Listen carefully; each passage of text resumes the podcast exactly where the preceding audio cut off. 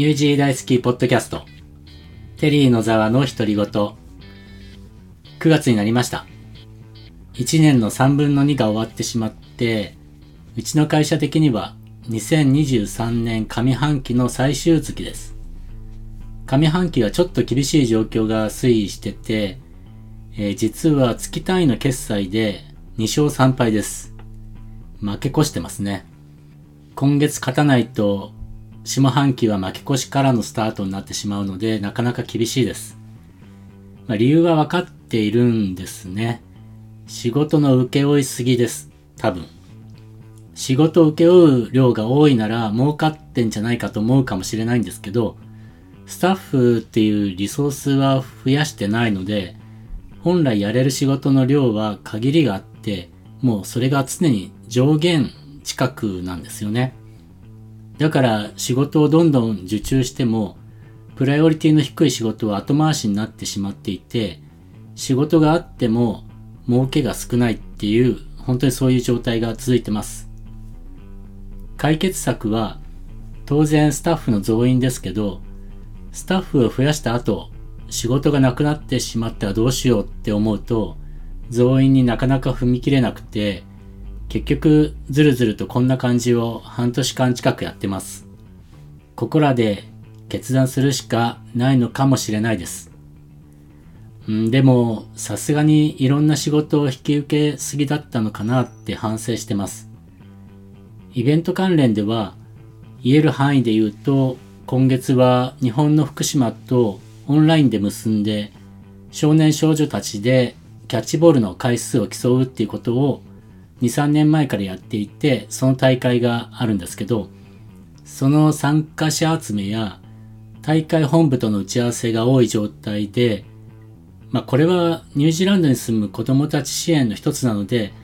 えー、絶対継続していくんですけれども、震災にあった福島の子供たちを元気づけようと日本のプロ野球選手や元選手たちが企画して、初めは日本国内でキャッチボール大会をやっていたんですけど、2年ぐらい前かな、海外の子供たちとも交流したいという声が、まあ、上がって、まあ、それで声がかかって、今ではいろんな国とオンラインで結んで大会を開いています。まあ、それに参加してるっていうことですね。2分間の間にキャッチボールが何回できるかっていうのを競うんですけど、まあ、ぶっちゃけニュージーランドだと子供たちも野球とかはやらないので、毎年、まあ、最下位のポジションではあるんですけど、おかげさまでニュージーランドでは協賛企業もいっぱいついてくれていて、まあ、競技が終わった後にピザを食べたり、お菓子をもらったり、ドーナツをもらったり、まあ、ユニフォームとか帽子とか、いろんな商品をもらったりするので、まあおそらくですけど、この大会の中で一番いい景品をもらえてるんじゃないかなと思ってます。そんな大会のアレンジも対応していて、あとは10月にはいつも宣伝してますジャパフェスですね。ジャパンフェスタをクライストチャーチで開催するんで、今はそのイベント会場のマネージャーさんと連絡を取ったり、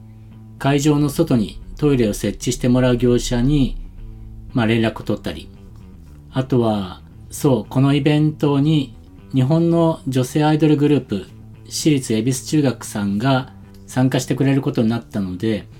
そのコーディネートも担当することになっていて、今、ホテルとかバスとか飛行機とか、まあそういったものをいろいろ探したり、あとは撮影許可ですね。いろんなとこに行くので、撮影許可を取ったりと、まあ本当普段のイベントコーディネートの25倍ぐらいは大変なことやってます。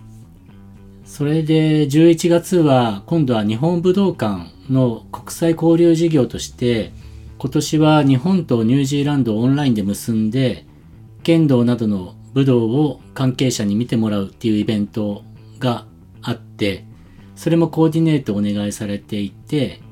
そっちはそっちでプロモーション用の動画を作ったりあとは日本の関係者が視察に来るので、そのコーディネートですね、ホテルの手配とか、視察場所の手配とか、そういったことをやってます。まあ、年内のイベントとしてはそれぐらいかな。そして少し前にお話ししましたが、ガイドの仕事も受けているので、空港に行ったり、観光ガイドをしたりと、そちらもだいぶ時間を取られてます。というか、多分今一番時間使っているのがこの仕事になっちゃってます。あとは、今サポートしている高校生の一人が日本に帰りたい様子でかなり悩んでいて、うん、この進路も何とかしてあげたいと思っていて、まあ日本に帰るというのも一つの手なんですけれども、できればニュージーランド国内に行って、えー、大学に進んでほしいというのが親御さんの考えみたいなので、今その高校生といろいろ連絡取り合って何が嫌なのかなとか、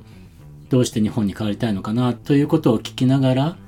いろいろ、うん、一緒に悩んでます。まあそういったこともしたり、あとはウェブサイトの制作依頼も同時に2件来ていて、こっちは本来ならばサイト制作って、えー、ジャパンメディアクリエーションズっていう、まあ、うちとは切っても切れない関係の会社に委託するんですけれども、それもちょっとタイミングが合わなくて、今この2件依頼できないでいるので、社内で構築作業をするしかないかなと思って、えー、今設計している段階です。もちろん通常業務のサイト運営やメール対応なんかは普通にやらないといけないですし、オークランドで入っている、まあ、商社会、こちらもコミュニケーションツールの導入が決まっていて、その導入担当をやっぱりシステムっていうことなので、えー、僕が担当しちゃってますので、まあそういったこともやってます。あとは、実はこの9月からオークランドの日本人補修学校の理事長になぜか就任しましたので、その引き継ぎとかをやっていって、まあ本当に、本当にいろんなことをやっちゃっていて、今までそうですね、なんか格好つけてじゃないですけど、パソコンでメモとか取っていたんですが、もうそんなのも全然間に合わないので、メモ用紙っていうか、その裏紙ですね。裏紙をいっぱい集めてきて、ホチキスでくっつけて、片っ端からメモをして、完了したものは破いて捨てるっていう作戦で乗り切ろうとしています。それでも時々というかもう頻繁にって言った方がいいかもしれないんですけど、抜けていることがあって、一緒に仕事している人から、あれどうなった？とか、あれやってませんよね？とか言われる回数が本当に増えてきていて、本当にやばいと感じてます。今日は外に出る用事がない日曜ということで、朝はまず家の掃除をして、溜まった洗濯をして、それから仕事を開始してるんですけど、もうこれ仕事をやるとすぐにですね、ご飯の時間とかになって、あっという間に夕方になりそうで、もうそれはあっという間に1年の3分の2も終わるよなって感じでいます。2023年もあと3分の1。椎茸占いによると、この後半戦はこれまで散らかしていた種が収穫になるということなので、もしかしたらこのいろんな仕事が一気に回収できる状態になるのかもしれないですが、まあ、多分この占いは想像もできないくらいのところから結論がいつもやってくるので、おそらくこんなことじゃなくて、きっと何かもっといいことが起きるに違いないと、そう信じてます。今週は愚痴じゃないですけど、僕の今抱えている仕事についてという感じになってしまいましたが、